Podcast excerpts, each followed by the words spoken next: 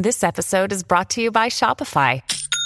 Forget the frustration of picking commerce platforms when you switch your business to Shopify, the global commerce platform that supercharges your selling wherever you sell. With Shopify, you'll harness the same intuitive features, trusted apps, and powerful analytics used by the world's leading brands. Sign up today for your $1 per month trial period at shopify.com slash tech, all lowercase. That's shopify.com slash tech.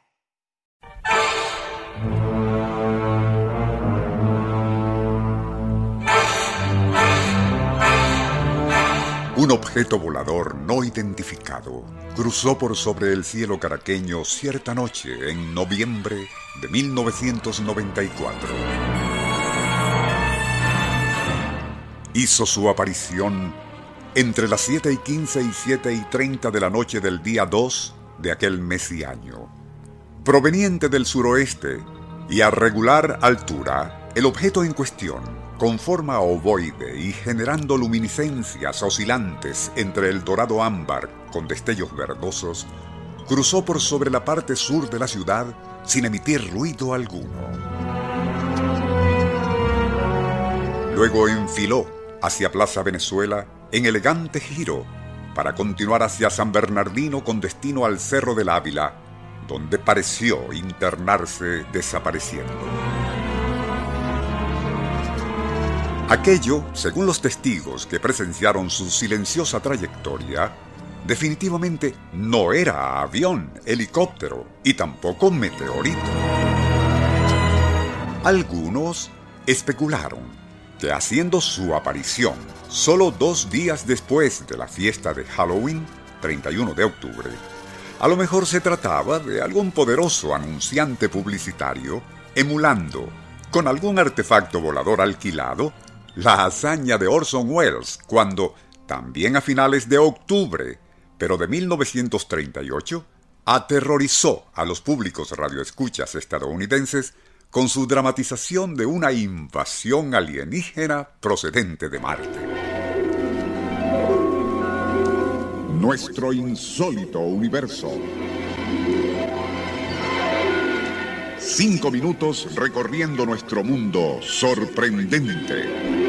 La verdad es que nunca se aclaró qué fue aquello que sobrevoló a regular altura los cielos caraqueños en la noche del 2 de noviembre de 1994. Pero, y como, créase o no, aún existen almas ingenuas que se aferran como posesos a la fábula de los ovnis, esta de inmediato resurgió por algunos días. Muchos oyentes nos recordaron que en este programa habíamos relatado en varias ocasiones otro caso de avistamiento caraqueño que tuvo lugar en 1914. En aquella ocasión, y según el escucha que nos remitió la información comentada en este espacio a mediados de 1971, más de una docena de residentes en lo que hoy es San Martín, pero que en aquel entonces era zona casi despoblada, pudieron contemplar algo insólito. Justo al atardecer, el remitente y varios familiares aseguraron haber visto cómo un gran objeto cilíndrico plateado cruzaba al cielo caraqueño a relativamente poca altura pero regular velocidad en dirección oeste-sureste. Por aquellos días de 1914, los aviones eran todavía una rareza entre nosotros, y mucho más que volaran por sobre la capital. El que un artefacto cilíndrico, metálico y sin alas cruzara silenciosamente al cielo vespertino a comienzos del siglo pasado por el sur de la ciudad, de ser cierto el testimonio escrito que se nos envió, debe haber sido algo sumamente raro. Regresando al caso del presunto objeto lumínico visto por muchos aquel 2 de noviembre 1994, es absurdo, desde luego, pensar que fuese algo alienígeno, y más bien pudo tratarse de alguna avioneta tipo Cessna monomotor de hélice, que, y como se sabe, hacen relativamente poco ruido a cierta altura.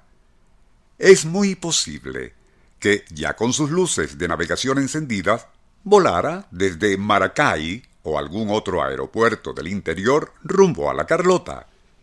Ya sobre la ciudad, cabe suponer que por alguna razón u otra, el piloto decidió, o quizás le ordenaron, no aterrizar en el aeropuerto local y ello explicaría el cambio de rumbo elíptico cruzando hacia Plaza Venezuela y luego San Bernardino rumbo a Labra de Katia para dirigirse más bien a Maiquetía.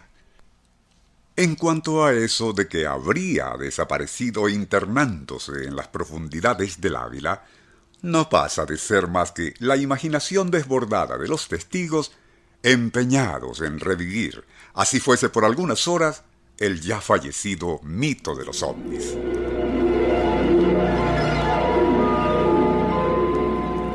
Nuestro insólito universo. Email insólitouniverso.hotmail.com Autor y productor Rafael Silva. Apoyo técnico José Soruco y Francisco Enrique Mijares. Les narró Porfirio Torres.